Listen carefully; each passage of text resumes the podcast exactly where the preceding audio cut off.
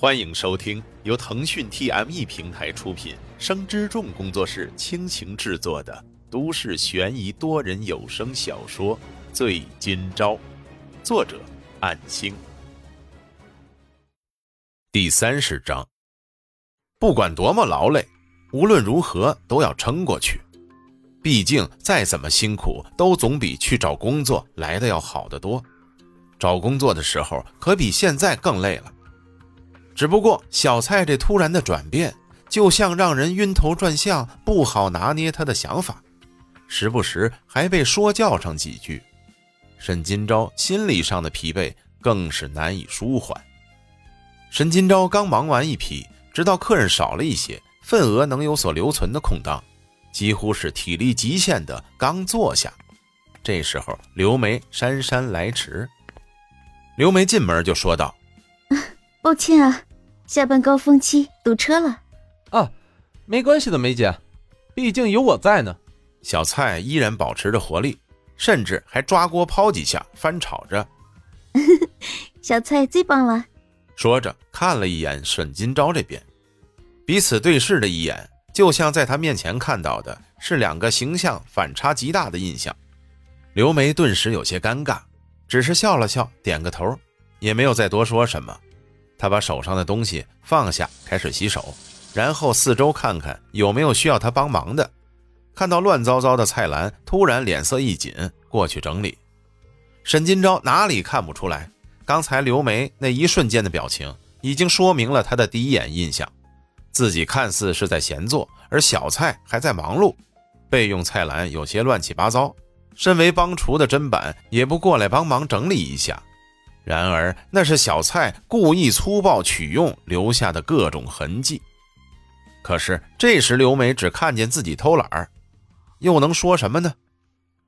做了不到三分钟，沈金钊再次起身盛饭打包，直到晚上八点半，负责清洗的阿姨来的时候，晚市已经结束。尽管没有外卖，也是快两百份套餐了，五大托盘的米饭可是一点都没剩下。加上小蔡的那一个小时胡乱指挥，沈金钊累得腰都快直不起来了，只能继续咬牙撑着。小昭，过来吃饭吧，顺便把厨房窗的帘子拉下。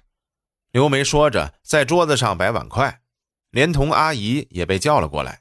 这时，小蔡却从微波炉里拿出了一盆饭，说道：“今晚生意不错的样子，这是中午老郭留在冷藏的饭，我热过了，大家不介意吧？”哪的话呢？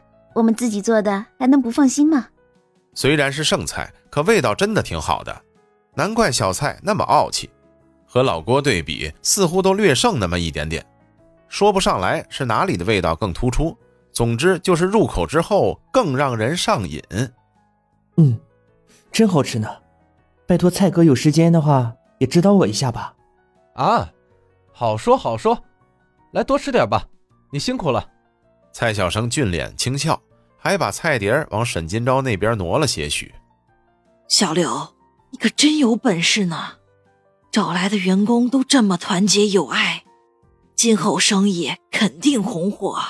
张姨一边吃着，笑口说道：“嗯，谢张姨美言，这不是我个人功劳，以后都靠大家一起努力呢。来，喝一杯吧。”说着举起杯子，里面只是一些啤酒。然而不好扫了兴致，沈金钊只能陪着碰杯，喝了两口就放下了。察言观色那般，只见小蔡和刘梅都是爽快的一饮而尽，张姨都喝了大半杯，只剩下杯底儿。哎，小赵，你不喜欢喝酒吗？啊，呃，很少喝，毕竟刚刚高中毕业，以前是学生，不适宜喝酒。嗯。遵纪守法的好学生呢，哈哈哈，没关系，以后慢慢练，多喝就习惯了。蔡小生挑眉轻笑，一副很熟络、很关照他的大哥哥那样。啊，呃，我明白了。沈金钊哪里听不出来，只能默默的继续吃饭。遵纪守法吗？刘梅皱了皱眉，张姨呢也挑眉咂咂嘴儿吃饭，不再多事儿。在场的人都知道他叫沈金钊，而且这个名字这些天可别提有多热门了。以后在这里都是一家人。嗯，谢谢刘姐。一顿饭的享受时间都是不存在的。蔡小生一句话就能让本来欢快的氛围变得奇怪，而他的话也不过是有感而言，没有人会觉得他是在针对沈金钊。在打扫清洁好厨房之后，已经是晚上十点半。蔡小生已经自称有事儿，提前半个小时离开了。刘梅等沈金钊换好衣服，关灯出来，然后锁上门。今晚就到这里吧，小昭，你今天可是很辛苦了。你住哪里呢？我送你吧。啊，呃，我租了自行车，本来以为要到明天早上的，我自己回去就好了。嗯，那行吧。然而，许多店铺已经关门，和昨晚来的时候差不多。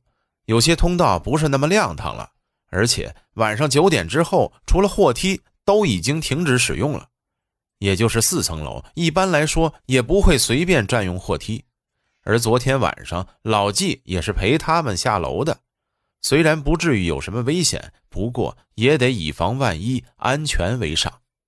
刘姐，那我陪你到停车场吧。嗯，也好。小周，你真的很体贴呢。沈金钊腼腆的点点头，跟在刘梅身后左侧半步的距离，两人都沉默不语，不知道该说什么。走下楼梯的时候，刘梅问道：“今天工作还习惯吧？”“嗯，学到了不少的技巧，挺充实的。”“你还挺乐观嘛。想当初我在厨艺学院。”可是好多次都想放弃呢。如果不是说着戛然而止，似乎自己挑了个错误的话题。沈金钊自然不会追问，直到来到地下停车场，四周壁面都是各家商铺的仓库，这个时间也没有人使用，安静的不行。这时，一个正在巡逻停车场的保安大爷走过来，电筒还晃了一下。沈金钊把出门时戴的太阳帽压低了一些，彼此照面的时候，刘梅还打了个招呼，对方也只是点点头，然而立刻就有些尴尬的皱眉，还以为是被误会了什么。刘梅刚要说什么，然而那个保安大爷说道：“你们如果不改进一下，以后生意应该是不行的呀。”两个人一呆，虽然已经是亏大本的三块钱一份。还有上百份套餐都被白拿了，可整体的生意还是可以的呀。加上中午外卖和打包带走的，加起来都快七百份了。虽然活动过了之后生意不可能这样，可怎么能断言会差呢？